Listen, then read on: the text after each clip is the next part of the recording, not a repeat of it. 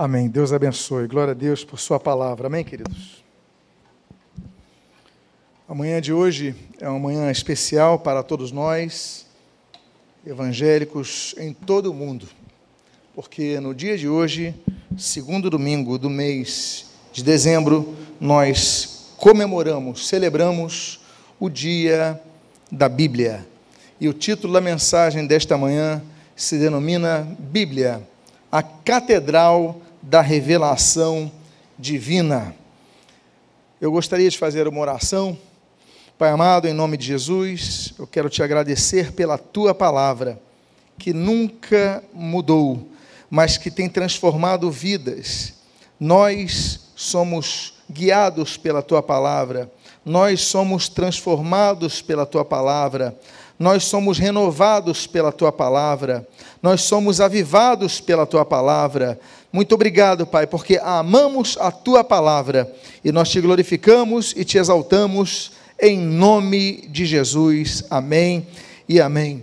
Esse título eu ouvi do reverendo Guilhermino Cunha numa das reuniões da Academia Evangélica de Letras do Brasil e aquilo muito me chamou, porque catedral ela é diferente de basílicas ou ela é diferente de outros tipos de templos, porque ali fica uma cátedra é, fica a, a, a figura responsável por várias outras igrejas, eles se assentam naquela cátedra. Cátedras em latim é cadeira, há uma cadeira, um assento. E em toda igreja, a Bíblia tem que ter a sua cátedra, ou seja, a Bíblia tem que ser pregada, porque há muitas igrejas que você entra e tem um louvor longuíssimo, né? um louvor muito longo e nada contra o louvor, pelo contrário, devemos louvar a Deus, mas a palavra não é pregada. Há muitas igrejas que as orações são longas e glória a Deus, devemos ter uma vida de oração e orar, como diz ali 1 Tessalonicenses 5,17, sem cessar. Mas a Bíblia tem que ser pregada. Há igrejas que dão muitos testemunhos do que Deus fez na vida e nós devemos testemunhar, sim, mas a Bíblia tem que ser pregada. A Bíblia é a nossa direção, a Bíblia é a nossa lâmpada, a Bíblia é a nossa bússola. Então nós devemos ter a cátedra nas igrejas, onde Jesus tem o seu trono, a Bíblia tem que estar ali uh, centralizada para que sejamos então alicerçados pela palavra. Nós devemos ser com os bereanos de Atos capítulo 17, quando a Bíblia diz que eles ouvindo Paulo, eles iam lá no texto para ver se de fato as coisas eram assim mesmo. Então, quero falar sobre o dia dedicado à Bíblia. É, as sociedades bíblicas do Brasil, elas sempre divulgam, elas sempre falam: olha, vamos dedicar o segundo domingo do mês de dezembro à Bíblia.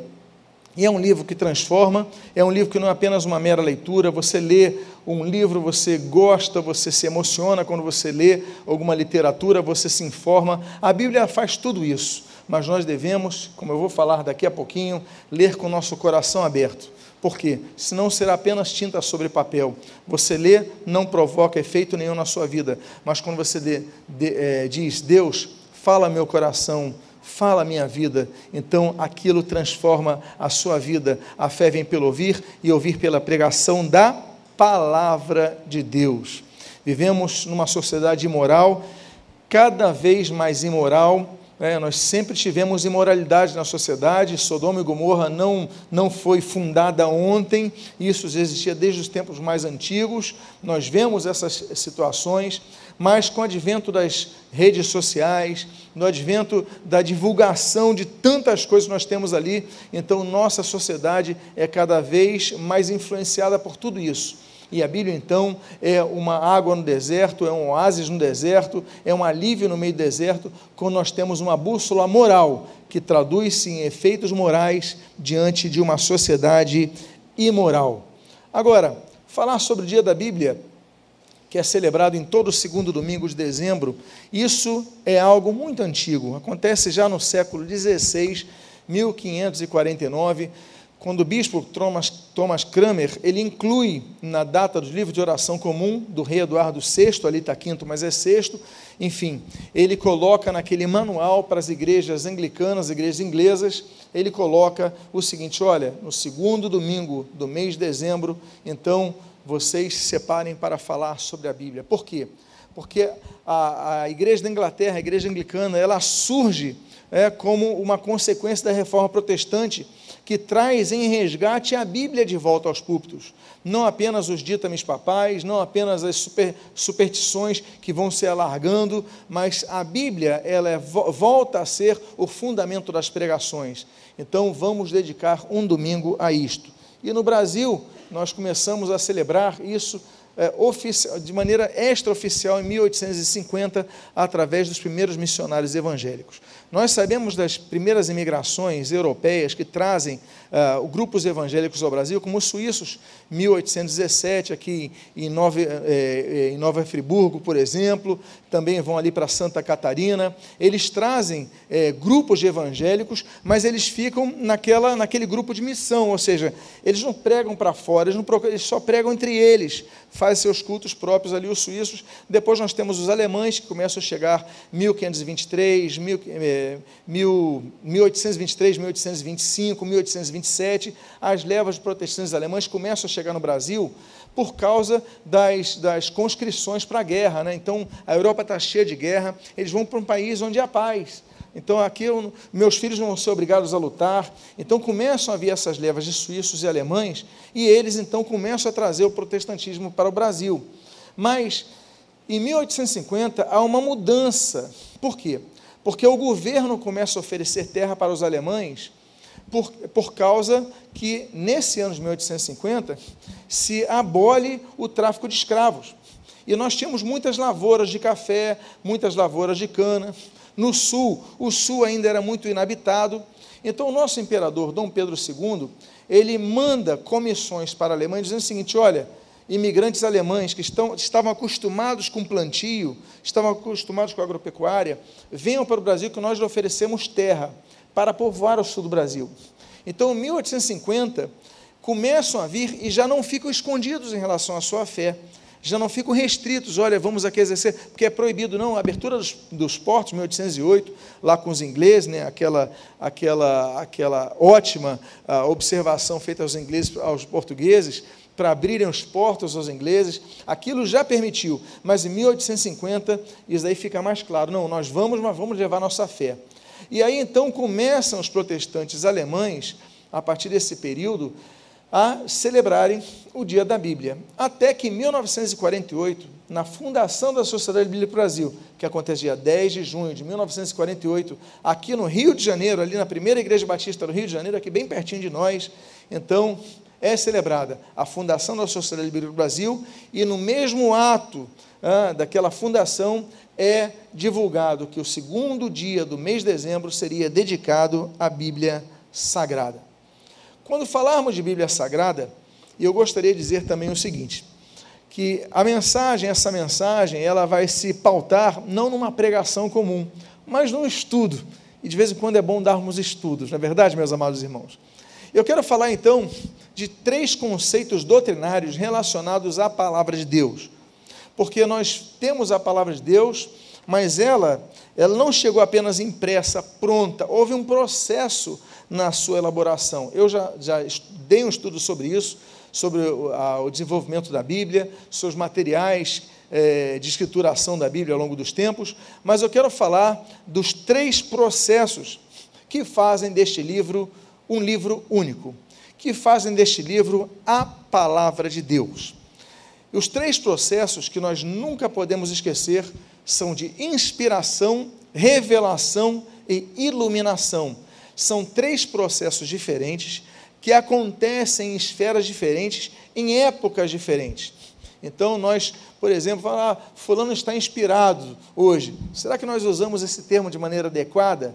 Será que a Bíblia, por exemplo, é toda ela é a palavra de Deus ou apenas parte dela é a palavra de Deus? E eu afirmo para vocês, a Bíblia é plenamente a palavra de Deus.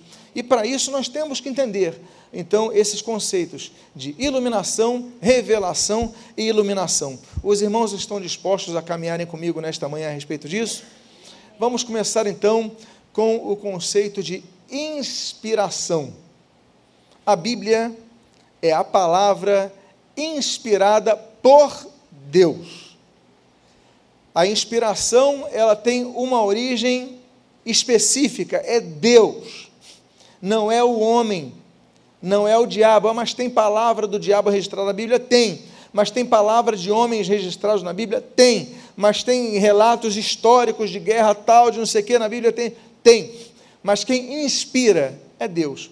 E para isso, então, nós temos que descobrir o real significado da palavra inspiração, para podermos dizer que a Bíblia é a palavra inspirada por Deus. O que é inspiração? A inspiração é uma atividade que o Espírito Santo exerce sobre, dentro e através dos escritores sagrados, para que lhes oferecesse a capacidade de declararem ou registrarem, sem erros nem contradições, o que Deus queria nos revelar. Ou seja, Deus tem algo a nos revelar, e para nos revelar pela Sua palavra, Ele inspira homens, escritores, a que pudesse então registrar o texto. Pois bem, a inspiração é sobre o homem, como um impulso. Então comece a entender o seguinte: inspiração é um impulso, é um empurrão, é algo que vem que leva, conduz a pessoa para escrever algo. É no homem, ou seja, coloca nele o assunto. Você tem que escrever algo. Escrever sobre o que? Escreve sobre isso. E assim a palavra de Deus vai ser construída, vai sendo construída por meio dele, ou seja, o, o escritor tem o seu próprio estilo, é por meio dele. Então ele tem um conhecimento de português parco, ele vai escrever então é, daquela maneira, ele vai escrever limitadamente, ele tem um conhecimento de português melhor, ele vai escrever melhor, ele tem uma capacidade de, de observação e detalhes maior, outros escrevem de maneira mais resumida. Ou seja, é no meio, através deste homem, desta pessoa, desse escritor, com as suas limitações, que a Bíblia vai ser escrita. Então nós temos um grego, um grego bom, como por exemplo o do apóstolo Paulo, ele escreve tudo certinho. Nós temos um grego excelente, que é, por exemplo, o do autor da carta aos Hebreus, que quem vai ler o, a, o Hebreus no grego vai ver, opa, esse padrão está muito acima é, é um padrão muito nobre, assim como, por exemplo, o grego do próprio Lucas, né, que era médico na sua formação profissional. Então você vê o Evangelho de Lucas destoando os demais evangélicos no, os evangelhos no grego pela, pela, pelo seu conteúdo, a sua capacidade, digamos assim, o, a quantidade maior de, de, vocábulos que ele usa, né, evita repetições, como Marcos faz, por exemplo. Então Deus não anula o estilo. Aí você vai ver, por exemplo, Apocalipse de João. Você pega um grego de Hebreus de altíssima qualidade, e você pega um o Apocalipse de João com uma qualidade muito deficiente. É quase nós vai, a gente fomo. Ou seja, Deus não anula o estilo dos seus escritores. Ele os inspira, ele os induz, ele os leva a escreverem o que Deus quer nos revelar, sem anular o estilo próprio de cada escritor. Os irmãos estão então entendendo, começando a quebrar aquela ideia que inspiração é o sujeito que fala: Bom, agora eu vou escrever a Bíblia. Ele para, toca o alarme, ele começa a escrever ali, e, pronto, acabou, agora acabou. Ou senão, alguns falam assim: não, esse momento é o momento que, que, que vai vir inspiração. Opa, nesse momento clicou ali no alarme, começou a escrever, quase transcrevendo, quase é, psicografado. Não, a Bíblia não é escrita dessa forma. Deus vai usando os momentos, os contextos e vai impulsionando os escritores a escreverem nesse processo de inspiração. Nós temos esse texto de 2 Pedro, capítulo de número 1, versículo 19 a 21, que diz o seguinte: Temos, assim, tanto mais confirmada a palavra profética. Avançando. Sabendo, primeiramente, que nenhuma profecia da Escritura provém de particular elucidação, porque nunca, jamais, qualquer profecia foi dada por vontade humana. Não é o homem que quis escrever aquilo. Entretanto, homens santos falaram da parte de Deus movidos pelo Espírito Santo. Então, olha o processo de inspiração. Eu coloquei o termo em grego ali, ali está fero, na verdade é feromai, né? é uma declinação de fero, Fero em grego, segundo James Strong, ele, é, é, é, como, é utilizado quando a pessoa está no navio que está sendo levado pelas ondas. Ou seja, a pessoa está sendo conduzida. Ele entrou no navio, ela levantou o mastro é, e suas velas, começou a ver o vento. Ele está sendo conduzido. Isso é esse, é, essa situação é o fero no grego, ou seja, os escritores sagrados, eles foram movidos por Deus, como um homem movido pelo vento no mar, uh, no navio. Uh, então, esses homens foram inspirados por Deus para escreverem aquilo. Deus aproveitou o momento, adequou as circunstâncias e que muitas vezes surpreendeu o próprio escritor. Então, o que eu quero dizer é que aquela ideia, daquela inspiração programada, é, que nem algumas igrejas, hoje nós temos o culto do profeta, vai ter profecia de 8 às 9. Então, aí naquela hora, não é assim. A coisa acontece, Deus vai, vai, vai trazendo a sua revelação por meio da inspiração. Então, inspiração é esse impulso, e a Bíblia diz que isso não vem por vontade, como nós lemos o texto, humana, mas vem de Deus, que conduz os seus autores na escrituração da Bíblia. E aí, então, nós vamos para uma pergunta. A Bíblia é ou contém a palavra de Deus? Quando você lida com alguns liberais, quando você lida com, alguns, uh, com algumas pessoas que não caminham na ortodoxia cristã, elas dizem: não, mas como é que a Bíblia é a palavra de Deus? Se tem palavras do diálogo, do, do diabo, naquele diálogo de Deus com Jó, por exemplo, ou se tem palavras é, muito pesadas, né, imprecações humanas contra outras pessoas, maldições.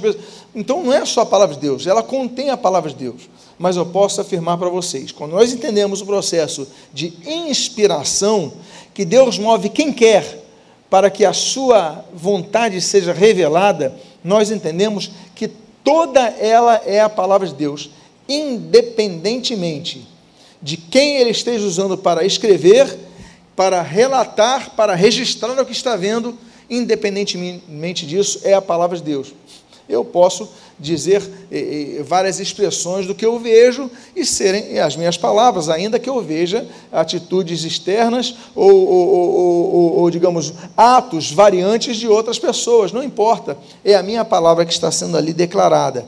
Então, nós temos que entender isso. E quando nós vamos ao texto bíblico, nós vemos que a própria palavra de Deus fala sobre ela mesma como sendo plenamente inspirada e não apenas parcialmente. Veja esse texto, que é a carta de despedida do apóstolo Paulo, quando ele escreve a sua segunda carta a Timóteo, capítulo 3, versículos 16 e 17, ele diz o seguinte: Toda a escritura é inspirada por Deus e útil para o ensino, para a repreensão, para a correção, para a educação na justiça, a fim de que o homem de Deus seja perfeito e perfeitamente habilitado para toda boa obra. Eu começo usando essa palavrinha aqui, paz. Paz e pan são muito parecida, parecidas, né? Paz, é, pan é, é, uma totalidade, daí vem pandemia, é, ou seja, é, uma endemia que pega a todos, não apenas um, uma determinada região. Nós temos o, o, o campeonato pan-americano, ou seja, de todos os países da América, pan-americano. Tudo que tem pan significa todos.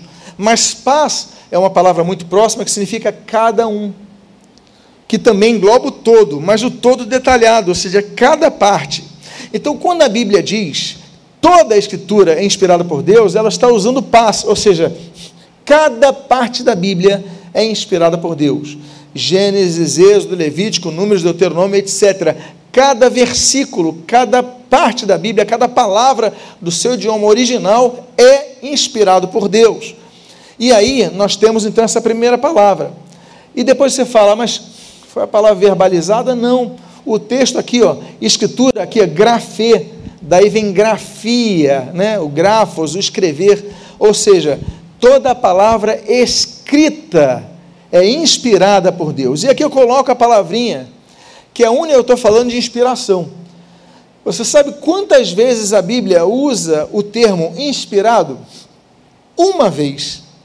Esse é o único texto, é a única vez que o termo inspirado, inspiração, enfim, aparece na Bíblia só nesse texto. E quando aparece, ela tem essa palavrinha, teopneustos. Teó, você já, já, já sabe o que, que é. Teós, Deus, não é isso? Pneustos, vem de pneu, soprar, significa também vento, né? Pneuma, ou seja, soprar. Teó, de teós, Deus, pneu, soprar, sopro de Deus.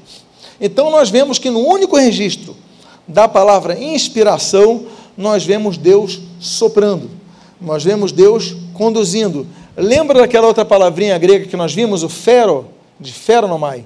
Lembram disso? Ou seja, eu estou sendo conduzido nesse navio. Assim são os escritores. Toda, cada palavra, que diz o texto ali, cada palavra escrita, ela foi dirigida por Deus, soprada por Deus. Por isso que é útil cada texto da palavra de Deus. É útil. Então nós devemos sempre estar atentos a isso. E aí eu já, já expliquei sobre isso. Agora, toda a escritura, ela aponta apenas o Antigo Testamento ou também ao Novo Testamento? Ela inclui também o Novo Testamento. É muito importante nós termos o texto de 2 Pedro, capítulo 3, quando o autor sagrado, ele nos ensina o seguinte: Amados, esta é agora a segunda epístola que vos escrevo. Aí continua dizendo, estou falando do versículo 1, versículo 2, versículo 15 e 16. Para que recordeis das palavras que anteriormente foram ditas pelos santos profetas. Está falando do Antigo Testamento. Bem como o mandamento do Senhor e Salvador, já no Novo Testamento. Ensinado pelos vossos apóstolos, já na época apostólica. Continua o texto dizendo no, no 15: Como igualmente nosso amado irmão Paulo vos escreveu, segundo a sabedoria que lhe foi dada, ao falar acerca destes assuntos, como de fato costuma fazer em todas as suas epístolas, nas quais há certas coisas difíceis de entender que os ignorantes e instáveis deturpam, como também deturpam, olha só o que ele termina dizendo, as demais escrituras. Então ele fala dos escritos do Antigo Testamento, ele fala dos evangelhos, ele fala dos escritos apostólicos como a carta que ele escreve e como os textos do apóstolo Paulo. Quando nós temos o processo de canonização, né, o, processo do cânon do Antigo e Novo Testamento, esses são os, uns pilares que nós temos, não vou dar um estudo aqui sobre cânon, mas o que eu vou dizer é que acrescenta-se, entende que os escritos apostólicos, escritos pelos apóstolos, é, chamados pelo Senhor Jesus são igualmente inspirados por Deus, e aí nós temos então essa, esse conceito de inspiração. Agora, falarmos de infalibilidade, autoridade da Bíblia, nós devemos entender que ela é infalível e ela é autoritativa em todos os seus ensinamentos, constituindo a palavra de Deus autoridade absoluta em todo o seu conteúdo. Aí surgem dúvidas que vão surgindo através dos tempos. Aí surgem aqueles movimentos liberais, século XVIII, principalmente século XIX. Nós temos várias, várias, várias lutas sobre isso, e eu falo o seguinte, mas é muito recente. Nós temos que entender que a dúvida da palavra de Deus é muito mais antiga. Quando é que começou esse debate do século? A Bíblia diz em Gênesis 3: É assim que Deus disse: Não comereis de toda árvore do jardim? A dúvida sobre a palavra de Deus sempre existiu ao longo das eras. E nós devemos entender o seguinte: Deus é verdade. A Bíblia declara sobre isso João 3. Jesus é verdade. João capítulo 14, versículo 6. O Espírito Santo é verdade. João capítulo 14, versículo 17. Então a consequência da Trindade, que é verdadeira, que é genuína, é aquilo que Efésios capítulo 1, versículo 3, 13 diz, a palavra de Deus é a palavra da verdade. E nós devemos, então, acrescentar a isso o fato de que a Bíblia em Hebreus 6,18 diz que é impossível que Deus minta. Portanto, a palavra de Deus, ela tem autoridade. Nosso erro não está em, sermos, em seguirmos a palavra de Deus, mas nosso erro se encontra quando nós não conhecemos a palavra de Deus. Mateus 22, 29 diz: Errais, não conhecendo as Escrituras e nem o poder de Deus. Portanto, amados irmãos, nós devemos conhecer a Bíblia. É um alerta, é um alerta à igreja, que muitas vezes apenas vai aos cultos, ouve a palavra, mas não estuda a Bíblia, não canta louvores que ecoam a palavra de Deus, não ficam procurando lembrar-se dos textos bíblicos. Nós devemos sempre conhecer as Escrituras.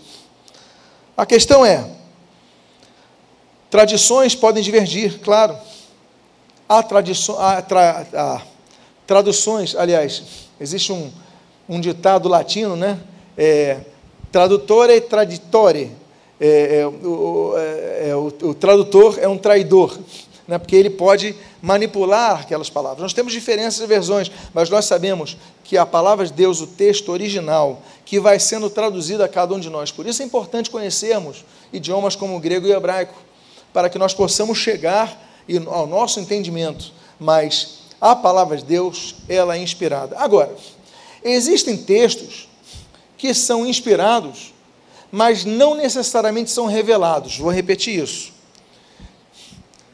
Toda a palavra de Deus é inspirada, mas há textos na palavra de Deus que não são revelados. Eu vou explicar isso porque para você entender que inspiração é uma coisa, revelação é outra coisa, que eu vou falar depois.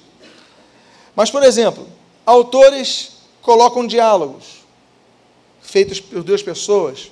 Ele foi inspirado a escrever, mas não são revelações, conversações, genealogias que já eram conhecidas.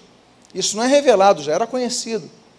Revela-se o que está oculto, né? detalhes geográficos, o rio tal, a montanha tal, naquele caminho tal. Isso não necessariamente vai ser uma revelação, mas é uma inspiração. Por quê? Vocês lembram que inspiração é o impulso a Deus a escrever aquele detalhe que ele quer revelar, mas aquilo que ele também quer que seja escrito e que servem como, digamos assim, aditivos a esses domínios públicos, servem como aditivos, aditivos à palavra revelada. Por quê? O que é revelação? Revelar, eu vou mostrar, eu vou começar com a primeira palavra, ré, e a segunda palavra, véu. Ok. O que, é um véu? É uma cortina, certo? É como se tivesse uma cortina. O que, que é ré? Por exemplo, você dirige um carro, você vai colocar a marcha ré. O carro vai andar para trás. Ré é o que está atrás. Véu é véu. O que, que significa revelar? Revelação. Mostrar o que está atrás do véu. Então, se você está me vendo aqui, sabe que meu paletó é preto, você não está tendo uma revelação. Você pode até, se eu fosse usar o exemplo antigo da época da composição bíblica, ser inspirado para registrar que eu estou com o terno preto, mas isso não é uma revelação, porque você está vendo. Agora, se tivesse uma cortina atrás de mim, e aqui atrás dessa cortina, você tivesse aqui um, um, qualquer coisa, um, um violoncelo, por exemplo. Você não está vendo, porque tem uma cortina, você não está vendo um violoncelo. A revelação, o autor sagrado, ele é inspirado a dizer o seguinte: olha, mas atrás dele é um violoncelo, ou seja, ré, véu, mostrar o que está atrás do véu, tem um violoncelo. Então, o meu terno preto, o meu paletó preto, não, isso não é revelação, porque eu estou vendo mas o que está atrás da cortina, isso é revelação. A revelação é o objetivo maior de Deus, é revelar a sua vontade à humanidade. Agora, no processo de elaboração da Bíblia, então, se nós começamos com o processo de inspiração, eles são movidos, e nesse mover, nesse impulsionar, eles podem descrever, eu volto a dizer, da cultura local, o conhecimento local, o conhecimento eh, eh, genealógico local, da genealogia, o conhecimento geográfico, o conhecimento histórico, os dados é, que já foram registrados. Isso não é revelação, mas eles foram inspirados. Os irmãos estão entendendo? Então Deus usa o conhecimento humano, Deus usa uh, o cabedal da construção de conhecimento humano para trazer e acrescentar a sua revelação. Então, Deus usa esses assuntos como complementos informativos e esclarecedores das verdades reveladas sobrenaturalmente. E as evidências da inspiração da Bíblia? Bom, existem cinco tipos de evidências da inspiração da Bíblia. Temos então a evidência profética, temos evidência experimental, temos evidência temática, temos evidência histórica e temos a evidência colateral ou científica. São todas estas que fazem parte, então, da, das evidências da inspiração da Bíblia. Comecemos então com a evidência profética. Cerca de 25% da Bíblia é composta de profecias. Se nós pegarmos 25%, vai dar mais ou menos o tamanho do Novo Testamento. Imaginem da sua Bíblia, então, todo o Novo Testamento, e claro que isso daí, então, sendo distribuído ao longo de todas as Escrituras Sagradas, como palavra profética. É muita profecia. Destas profecias, grande parte já foram concluídas e confirmadas ao longo da história. Existem profecias, e aí nós começamos então a apontar para a escatologia, ao final dos tempos, as profecias é, é, relacionadas ao retorno de Jesus, né, aos julgamentos futuros. Isso, essas profecias ainda se cumprir, não se cumpriram. Mas grande parte das profecias já se cumpriram. E quando as profecias vão se cumprindo, elas demonstram ser evidência do caráter inspirativo da Bíblia. As profecias, por exemplo, ah, Jesus vai nascer numa cidade é, pequena, uma vila pequena, Belém, uma vila de, de Efrata. Isso daí se confirma, Jesus nasce é, em Belém. Cada detalhe da profecia que você vai vendo, olha, profecia, cumprimento, profecia, cumprimento, é uma evidência da inspiração da Bíblia. Por mim, isso já bastaria. Por quê? Porque são centenas e centenas e centenas de profecias já cumpridas na Bíblia. E aí então nós vemos que aqueles autores que escreveram as profecias, eles foram sendo inspirados por Deus. Amém, queridos? Um segundo tipo de evidência é chamada evidência experimental. ela pode ser observada na transformação plena do espírito de uma pessoa. Não uma transformação supérflua, como roupas, mas estou falando de transformações mais profundas, estruturais.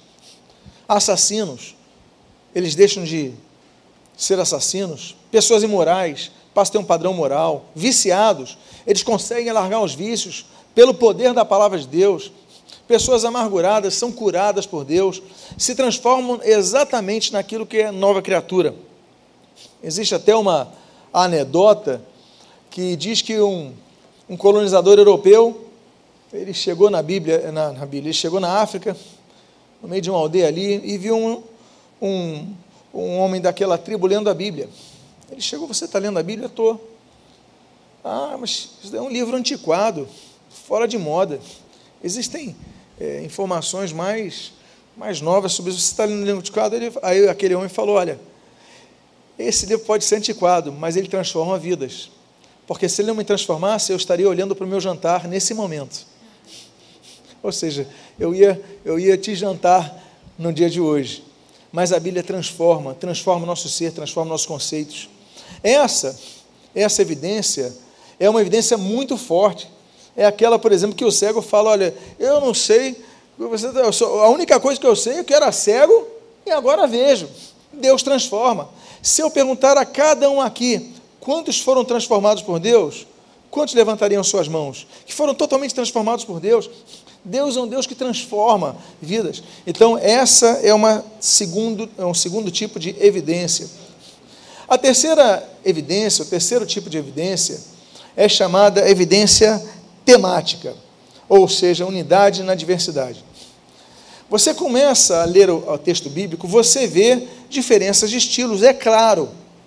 Mas o âmago de todos os 66 livros da Bíblia é apenas um só: a redenção de Deus para a humanidade.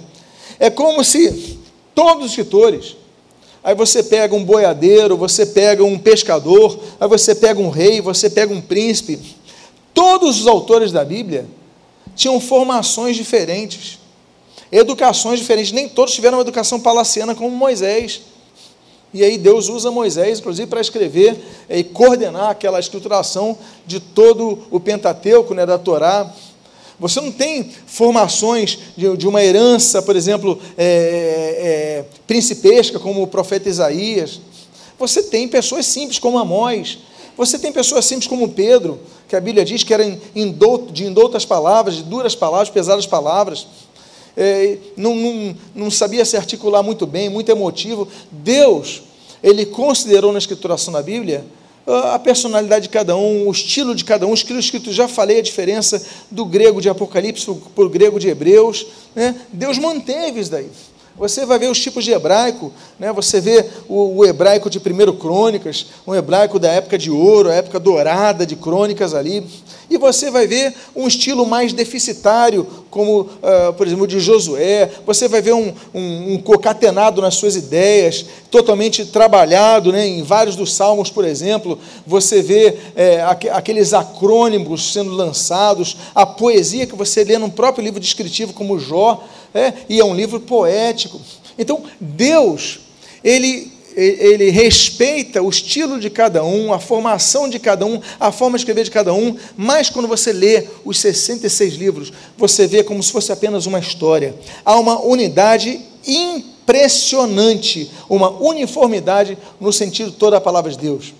Outra dessas evidências, por exemplo, é o período de tempo ao que eu falei, né, cerca de 1.600 anos, redigidos por 40 autores. Nós temos plebeus, nós temos pobres, nós temos ricos, nós temos filósofos, nós temos pescadores, nós temos poetas, nós temos estadistas, nós temos boiadeiros, nós temos pastores, nós temos pessoas de todas as formações. Em 1.600 anos, que é muito tempo. Eu volto a dizer, o Brasil foi descoberto há 500. Multiplica isso por três e ainda acrescenta. É muito tempo, 1.600 anos. Não se conheciam, mas o espírito era apenas um.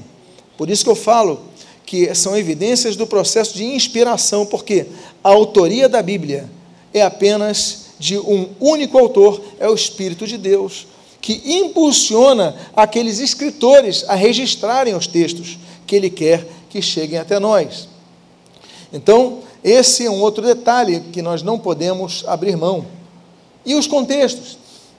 Nós temos, por exemplo, três continentes envolvidos: Ásia, África e Europa. Mas os contextos, a Bíblia é escrita em momentos de alegria e paz, momentos de guerra, de perseguição, de fome. Você lê um Abacuque, você lê um, um quase desesperado, não vou dizer desesperado, mas um quase desesperado de Jeremias. E você lê um, um reino na tranquilidade do seu trono, né, o, o rei pacífico, Salomão, por exemplo. Então a Bíblia é escrita em vários contextos distintos.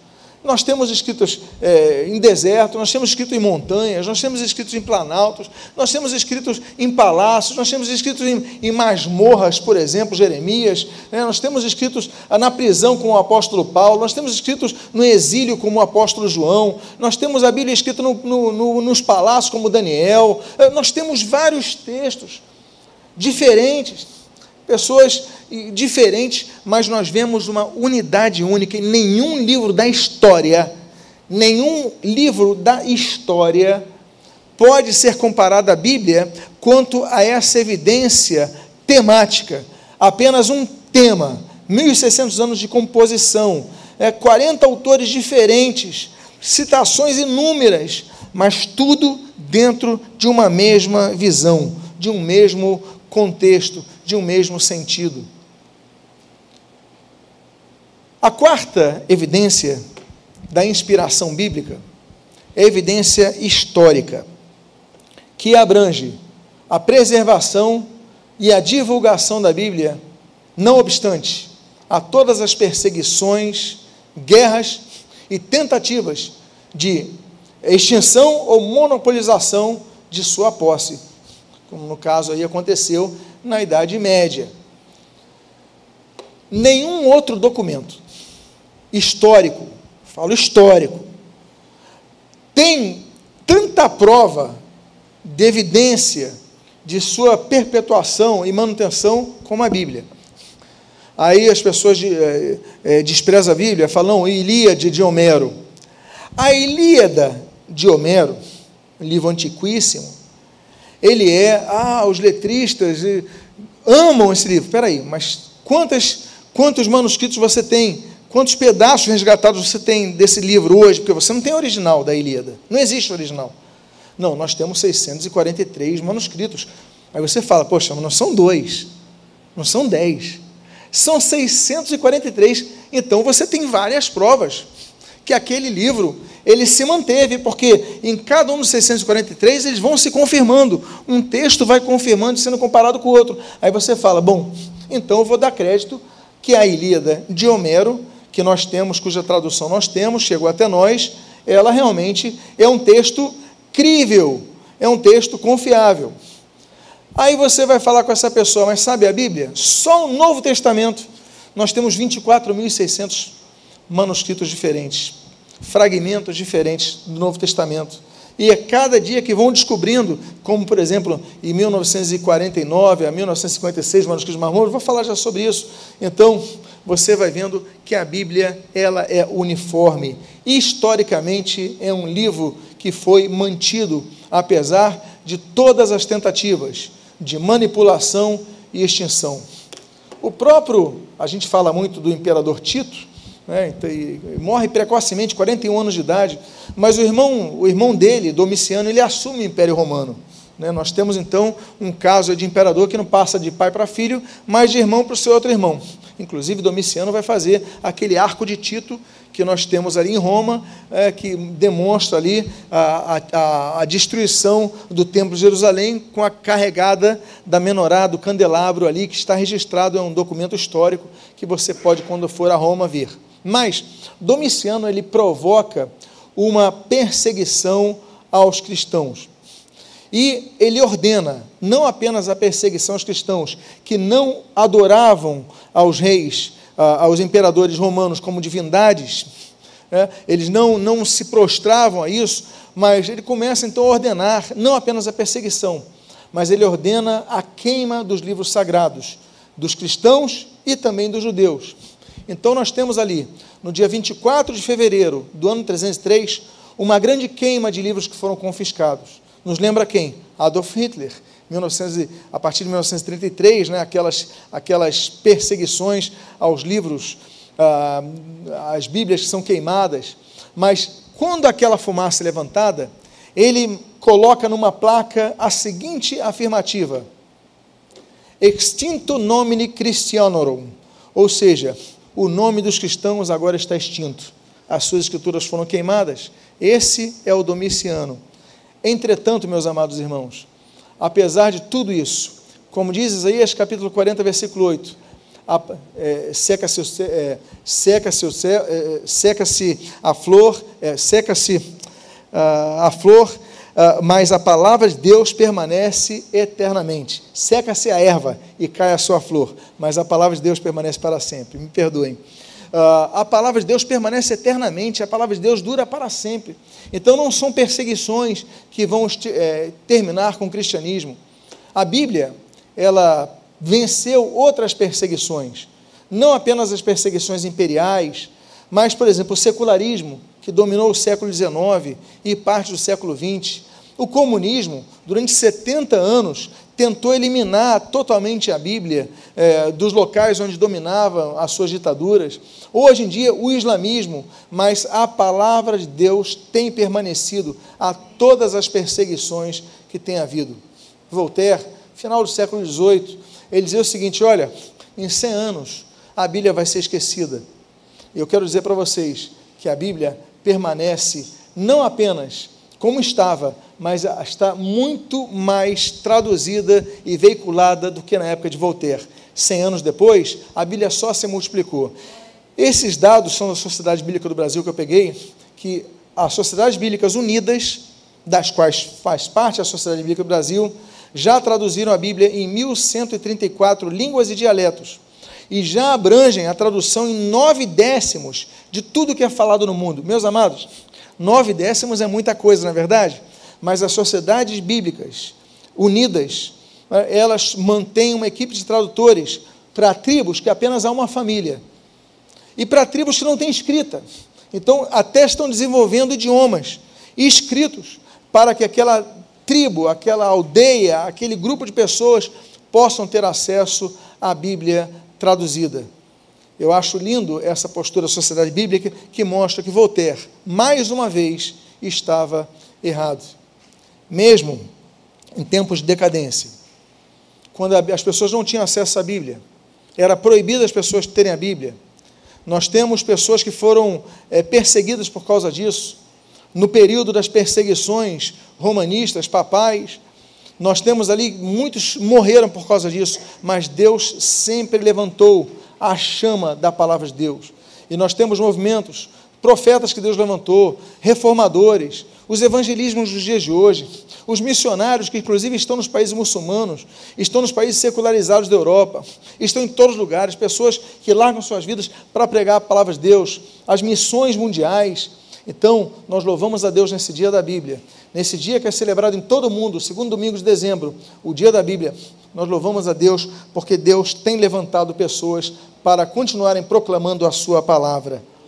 E amados irmãos, essa palavra continua intocada, como nós colocamos ali nas evidências, é, dentre as evidências colaterais e históricas, mas ela também triunfante. Agora, nós temos o, o quinto e último tipo de evidência, porque depois eu dou, darei continuidade a essa mensagem, a esse estudo, que é chamada evidência colateral que também é chamada de confirmação das ciências. Eu vou resumir apenas algumas, porque seriam várias confirmações que nós temos visto a ciência ah, confirmando a própria palavra de Deus.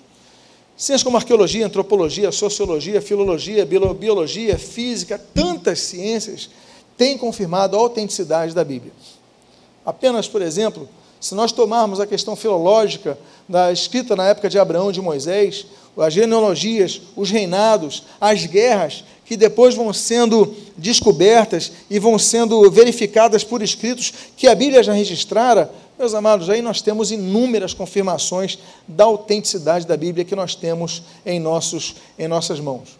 Mas vamos algumas, eh, e, e com essa evidência eu vou caminhando para o encerramento desse estudo. Astronomia. Nós sabemos que é, eh, 5.500 anos antes de Yuri Gagarin, que foi o primeiro cosmonauta, como dizem os russos, os soviéticos diziam, ou como os astronautas dizem nós do Ocidente, mas o primeiro que foi e com seus próprios olhos verificou a Terra do espaço, ele dizia: a Terra é azul. Né? Cinco mil, e ele atestou que a Terra é esferoide, né? tem aquele formato redondo. É, 5.500 anos antes dele falar. O livro de Jó, capítulo 26, versículo 7, já dizia o seguinte: Ele estende norte sobre o vazio e faz parar. Aliás, isso daí é outro texto. Eu tô, eu tô, eu tô, até citei outro texto aqui, meus amados irmãos. Ok, eu estou falando do, da terra se mantém sobre o vazio. Ela não está presa, como os antigos diziam, né, ou pendurada. O texto está dizendo o seguinte: ele estende o norte sobre o vazio e faz parar a terra sobre nada. Gagar então viu a esferacidade da Bíblia, mas também viu que a, a terra não é sustentada por nenhuma base, ela está sobre o vazio. Como é que Jó podia ter esse entendimento se não havia nem satélites naquela época, senão a revelação de Deus? Agora sim, a Terra esferoide antes de Eratóstenes, né, do ano 250 antes de Cristo, e da viagem de circunavegação de Fernão Magalhães, que durou de 1519 a 1522 quando ele viu que a Terra é esferoide, a Terra é arredondada. Meus amados, muito, an muito antes deles, a Bíblia diz no ano 740 a.C., através do profeta Isaías, o seguinte: Ele é o que está assentado sobre o que? A redondeza da terra. Ou seja, a Bíblia já mostra que a terra é arredondada, muito antes de Fernão Magalhães confirmar isso é, e, e, atestar isso, o Eratóstenes, então, pelos seus cálculos, é, determinar pelos seus cálculos ah, esse fato, que a Terra é arredondada.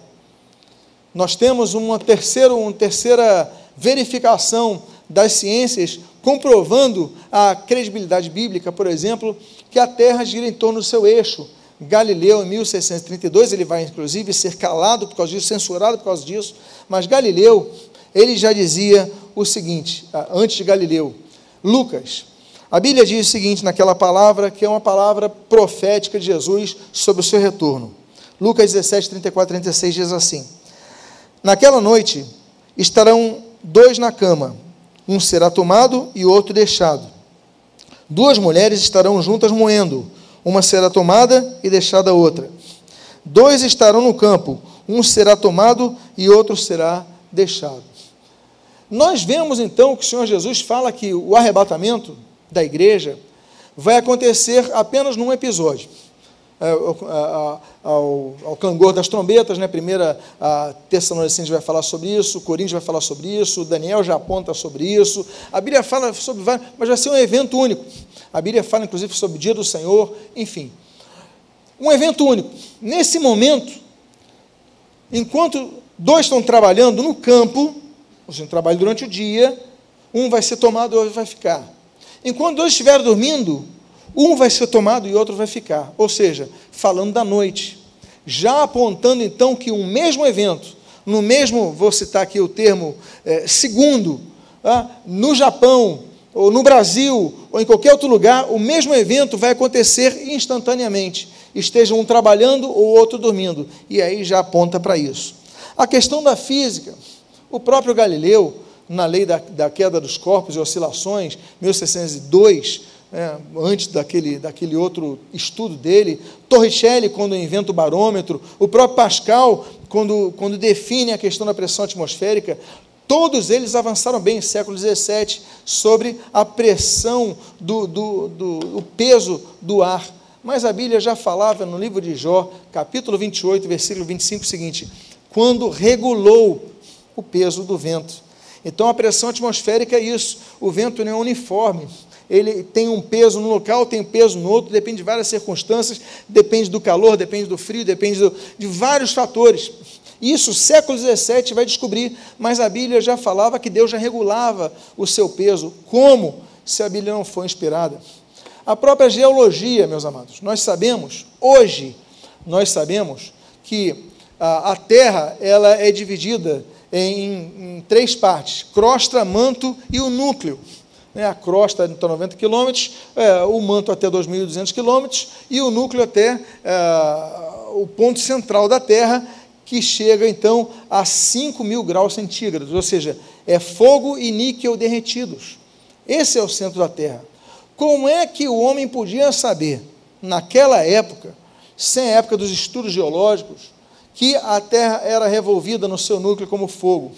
E a Bíblia diz no livro de Jó, capítulo 28, versículo 5: da terra é, procede o pão, mas embaixo é revolvida como por fogo.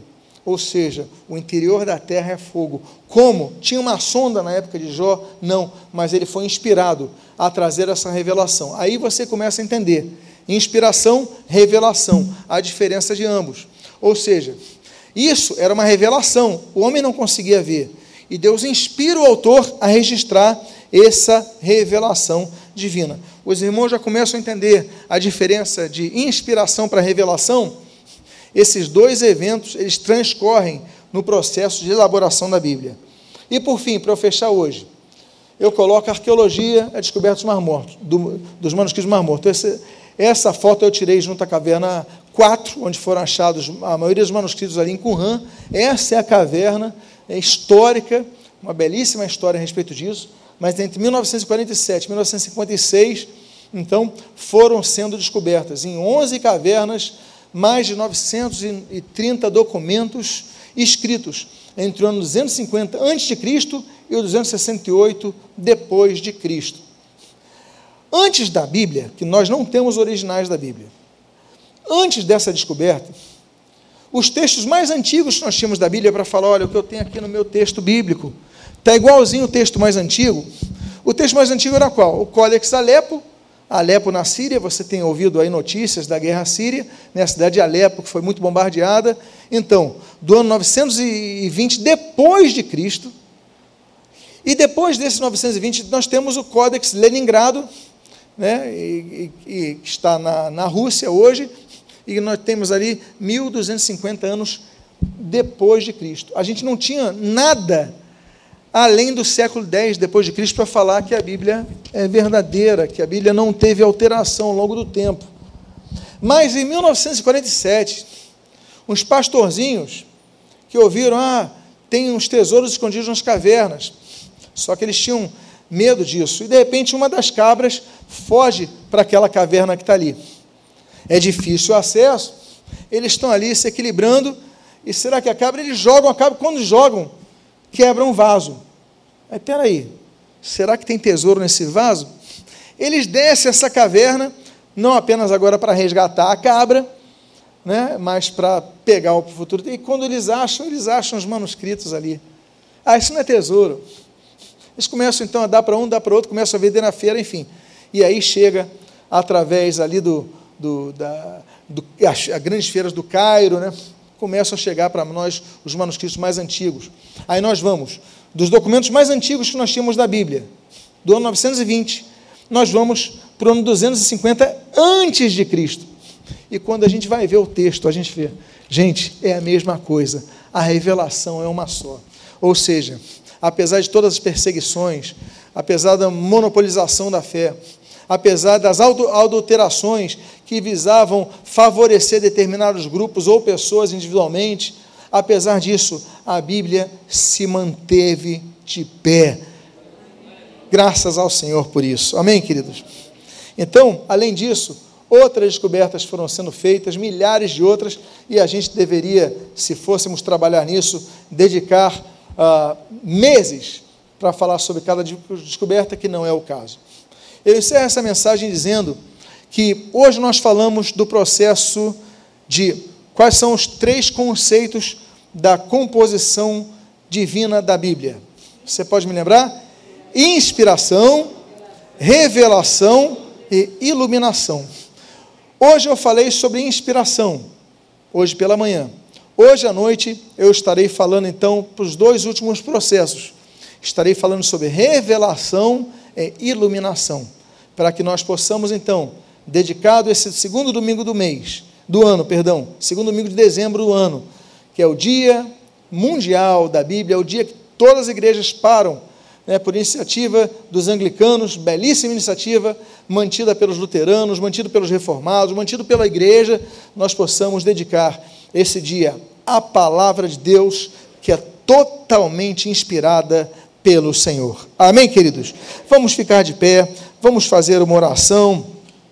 Louve a Deus pela Sua palavra, ame a palavra de Deus viva a palavra de Deus, experimente a palavra de Deus, leia a palavra de Deus, estude a palavra de Deus, medite na palavra de Deus e pregue a palavra de Deus. Não deixe jamais de relegar este, que é mais do que um livro, é o livro dos livros. Esse livro que não é apenas um livro para compor a sua biblioteca, mas é um livro que transforma vidas. Eu quero fazer uma oração nesse momento. Pai amado, Deus bendito, nós te louvamos e te agradecemos pela tua palavra, que não modificou ao longo dos séculos, que tem transformado, pelo contrário, vidas ao longo dos séculos, que revelam a tua vontade, a inspiração que motivou escritores a registrarem a revelação da tua palavra. Abençoa as nossas vidas, fortalece a nossa fé que aquele apelido que outrora nos davam como os Bíblias, ele possa voltar a estar em voga, porque nós temos uma geração de cristãos que não usa mais a Bíblia, que não lê mais a Bíblia. Ó Deus, que voltemos a ser o povo da Bíblia, o povo dos escritos sagrados. Dá-nos amor pela tua palavra, abençoa as nossas vidas, fortalece a nossa fé. Nós, Pai, que nos dizemos como aqueles que felizmente herdaram, Senhor, conceitos da reforma do século XVI, Pai amado, e dentre os quais o solo escritura, que nós possamos vivenciar o solo escritura a partir da leitura, do estudo e do ouvir da tua palavra que gera em nós fé. Abençoa as nossas vidas, fortalece-nos e o que nós pedimos, agradecidos pela tua palavra, nós o fazemos em nome de Jesus. Amém e amém. E antes de nós fazermos então a oração final, diga uma pessoa, a, pessoa que está do seu lado, algo sobre a Bíblia. o que, que você deve fazer com a Bíblia? Diga à pessoa que está do seu lado.